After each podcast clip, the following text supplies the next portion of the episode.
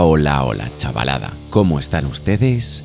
No, no soy Miliki, pero sí bastante payaso. ¡Chiste malo! Os doy la bienvenida a Cerebro de Rata. Soy Pablo y todo en orden, 42 palos y estrías en las piernas, agobio cuando hay que presentar la declaración de la renta y el alcohol tan lejos Como tus sueños de juventud. Hoy más braseo del bueno sobre farándulas y adicción, expondremos una guía no oficial de señales para detectar si estás navegando por un océano de alcohol con el mismo destino que el Titanic.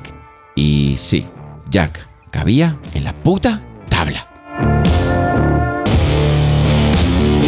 Cerebro de rata.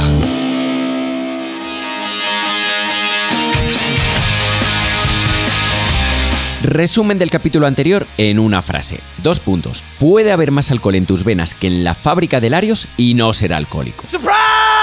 Podría darse que el alcohol fuese tu único nutriente Desde aquí se escuchan los gritos de Carlos Ríos. y sin embargo no experimentar una dependencia física de él, del resacón que sufrirás antes o después, ahí ya no me meto.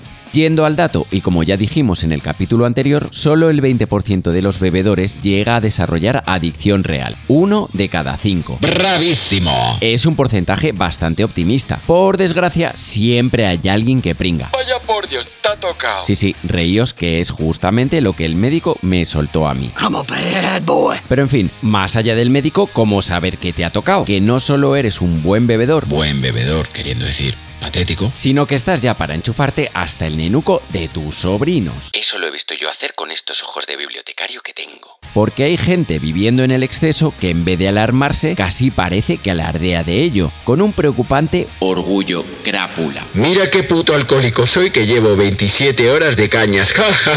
Será inconsciencia, será estupidez, será la cultura del rock. Pero también podría decirse que es muy difícil interpretar las señales cuando nadie te enseña qué señales debes interpretar.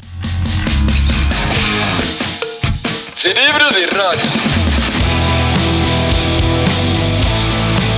Y tú dirás, ¿Te parece poca señal beber como toda Rusia entera? ¿no es eso beber mucho? Verás, colegui. Resulta que el concepto mucho es absolutamente subjetivo. Lo que es mucho para ti quizá es Aguachirri para mí. Igual para ti yo soy un fucking alcohólico y tú para mí eres un fucking remilgado. Mirarse a uno mismo es complicado. Valorarse a uno mismo más complicado aún. Por eso los psicólogos van a otros psicólogos. Y detectar y asumir que tienes un problema mayor con el alcohol no es tan sencillo cuando toda tu gente bebe más o menos con tu misma intensidad y nadie parece sufrir problemas ni alarmarse. Y ya, si cuando te asaltan las dudas te das un paseo por la calle y lo que ves es gente a patadas en bares y terrazas bebiendo felices, gente, gente, gente. Lo más normal es que pienses que con el alcohol todo de booty y que son pájaras tuyas derivadas de nuestra gran amiga la resaca. En resumen, Falta manejar información. ¿cuándo tienes gripe? Hasta un cacahuete lo sabe. Cuando tienes tos, escalofríos, fiebre, malestar muscular y general.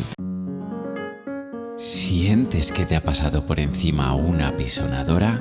Enhorabuena, tienes gripe. ¿Cuándo tienes problemas con el alcohol? Pues cuando bebes mucho, ¿no? ¿Y eso qué diablos significa? Exactamente. Cerebro de rata. Venga, va, vamos a ponernos en modo drama, a imaginar ¿O tragedia? que sí, que te toca, que no eres ninguno de esos cuatro con suerte, que eres El apestado del alcohol. Vale, ok, ok, perfecto. ¿Cómo puedes estar seguro de que lo tuyo con el alcohol ya no tiene arreglo? Que has entrado en una relación disfuncional y de sometimiento. Que el alcohol es ese... Marichulo que no te quiere nada bien. Pues gracias a un prospecto oficial de síntomas que coincide bastante con mi experiencia. Así que te cuento lo que yo sé. Sé que hay alarmas evidentes, claro, pero esas suelen saltar cuando el daño ya es profundo y preocupante. Por ejemplo, si llegas bebido a situaciones en las que no deberías, Al trabajo, la comunión del niño, el funeral de la Paqui. ahí mal. Si no puedes evitar beber incluso ante situaciones que se vuelven peligrosas, Conducir un coche, un tractor, un jabalí. pues mal también. Si te escondes para beber, Jimena, ¿qué haces en el armario? pues esto no demasiado bien, no. Si te despiertas en medio de la noche con deseo de beber, o tienes temblores, sudores y náuseas que solo calmas bebiendo, El monazo de toda vida de Dios. o sencillamente quieres dejar de beber y literalmente no puedes, que te dices que cada trago va a ser el último y siempre das uno más, pues sí. Siento ser yo el que te lo diga, pero ahí estás jodidillo. Si esta es tu situación o la de alguien que conoces, valora pasarte por la consulta del médico. Lo sé, lo sé y lo sé. No hace falta que me digas lo jodido que es. No hace falta que me digas lo cuesta arriba que parece. Y no, no hace falta que te esfuerces con excusas. A ver, solo estoy borracho 300 días al año. Tan, tan, tan, tan mal no estoy. Buen intento, majete, pero no cuela. No eres tú hablando. Tu puta adicción. Es tu cerebro de rata tratando de persuadirte e intentándolo conmigo. ¡Qué majo es! ¡Claro que sí! Cerebro de rata. Pero antes de alcanzar ese grado de dependencia tan profundo, hay otras señales que aparecen por el camino y que, si las interpretamos a tiempo y tomamos medidas, podemos conseguir que el impacto negativo sea menor. Que la hostia no sea tan gorda. ¿Cuáles son esas señales? Pues en base a mi experiencia, cosas como estas. Bebes más que antes y más que los demás. Quedas con gente y bebes lo que ellos, pero también más, ya sea porque pides más rondas, porque apuras la botella compartida o porque llevas tus propias reservas ocultas. La petaca. ¡Qué gran invento! También puedes empezar a pensar que las cervezas no cuentan. Las cervezas, las copitas de vino, es que eso tiene muy poco alcohol. Entre beber eso y solán de cabras, casi lo mismo. Sí, sí, para ti es que casi es así, claro. La dosis de alcohol es demasiado baja para lo que tú persigues. Además, pensar en las cervezas como bebidas inocentes resta posible sentimiento de culpabilidad. Los blancazos. Las lagunas mentales. Cuando dejas de acordarte de las cosas que haces cuando bebes, dejas de acordarte porque bebes más cantidad de la cuenta. Regla de tres. Y si bebes más cantidad de la cuenta, pues ya sabes, quizá necesitas más dosis. Y si necesitas más dosis, Eh, bueno, ya, ¿no? No, no voy a repetir todo otra vez. pero si tiendes a olvidarte de lo que haces bebido de manera recurrente, empieza a valorar que ahí pasa algo raro. Otra historia es que de las cosas que haces borracho no te quieras acordar. ¿Eh? ¿Figura? Otra señal más. El alcohol se va convirtiendo en la relación más importante de tu vida. Y poco a poco empiezas a abandonar la relación con gente que no bebe. ¿Para qué vas a quedar con alguien si no puedes hacer lo que más te apetece? De hecho, haz este ejercicio. Trata de visualizar los planes con gente pero sin alcohol de por medio. Piensa si los harías bebiendo zumo, agua con gas, café, un té. Sí, el agua con gas te acabará gustando. Asúmelo. Si la respuesta es no, no. Míralo así. No quedas con la gente por la gente. Quedas con la gente Porque te permite beber. Otra más. Cuando detectas que estás bebiendo rápido. Esto sin duda es para mí muy revelador. Cuando bebes rápido y veloz, lo haces porque te da igual saborear la bebida. Lo haces porque la bebida contiene una sustancia ¡Alcohol! Que buscas meter en tu cuerpo a la mayor brevedad. He aquí el origen de los hidalgos. Beber deja de ser un placer para ser funcional y busca darle alegría y veneno a tu cuerpo. Cerebro de rata. Venga, otra. ¿Vives borracho o de resaca? Bebes con tanta potencia que las resacas son una travesía infernal. Bienvenidos al inframundo. Son tan insoportables que te ves en la necesidad de anestesiarte de nuevo con alcohol, desarrollando el siguiente círculo fatal. Whisky, whisky, whisky, euforia, euforia, felicidad nocturna para después dormir poco y mal, despertar infernal, Hiroshima mental. ¿Y cómo acabamos con eso? Pues venga, un Jack Daniels, si buple. Más, cuando habilitas escondrijos en los que guardar alcohol. Si, por ejemplo, vives con más gente y no quieres que sepan cuánto bebes, es una práctica habitual esconder botellas de alcohol por aquí y por allá. La cripta del licor. En cajones, entre los calcetines, dentro de los zapatos, todo recoveco es bueno para esconder un traguito furtivo. Y claramente el inicio de una preciosa adicción. Beber en solitario, claro. Beber es un acto plural. La bebida se considera el pegamento social. Siendo así, ¿qué sentido tiene que bebas tú contigo mismo? Aparte del posible desdoblamiento de personalidad. El único sentido que hay, que para ti el alcohol ya sea otra cosa. Una salida, un tranquilizante, un refugio, un anestésico. Cerebro de rata.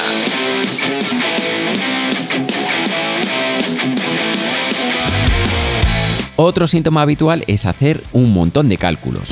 Calcular cuándo empezar a beber, cuándo parar para estar recompuesto de cara a cumplir con las obligaciones, cuántas botellas hay que tener en casa para no quedarse sin reservas, cuántas horas dormir para sufrir menos la resaca, cuántos tragos dar para no pasarse y que no se note si estás ebrio. Tu cabeza se convierte en una calculadora. Calculas intentando encontrar un equilibrio imposible. llevar una vida normal y a la vez El descalabro vital de Liz de Lohan. que nos lleva a otra señal clara. Cuando empiezas a perder ritmo.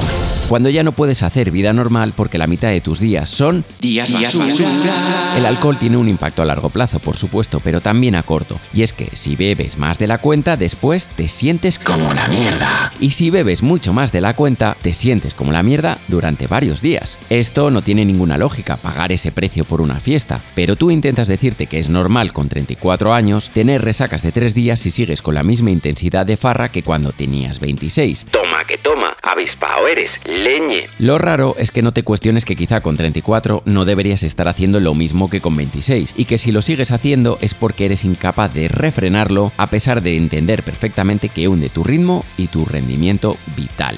Y por último, pero no menos importante, para mí es claro cuando la gente cercana a ti se empieza a preocupar.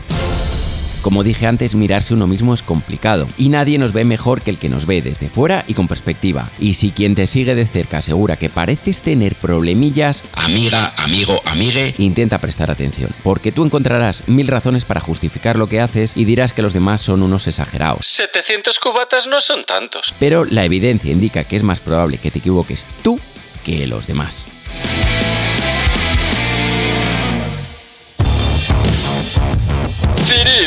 Rata. De todas formas, y como ya sabemos, cada caso es como el patio de mi casa. Particular. Humor carca. Hay gente con dependencia más severa, hay alcohólicos de fin de semana, hay gente que puede esperar a beber hasta que cae la noche y quien necesita beber antes de salir de la cama. Los hay que beben sin descanso pero sin perder la compostura y otros que empiezan a beber en Toledo y amanecen en un granero de Georgia.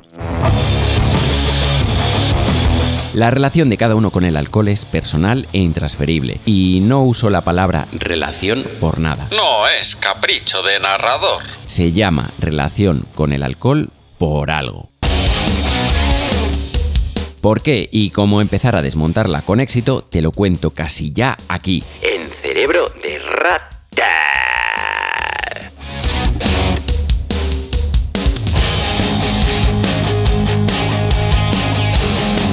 Cerebro de rata, un podcast que limpia, fija y da esplendor.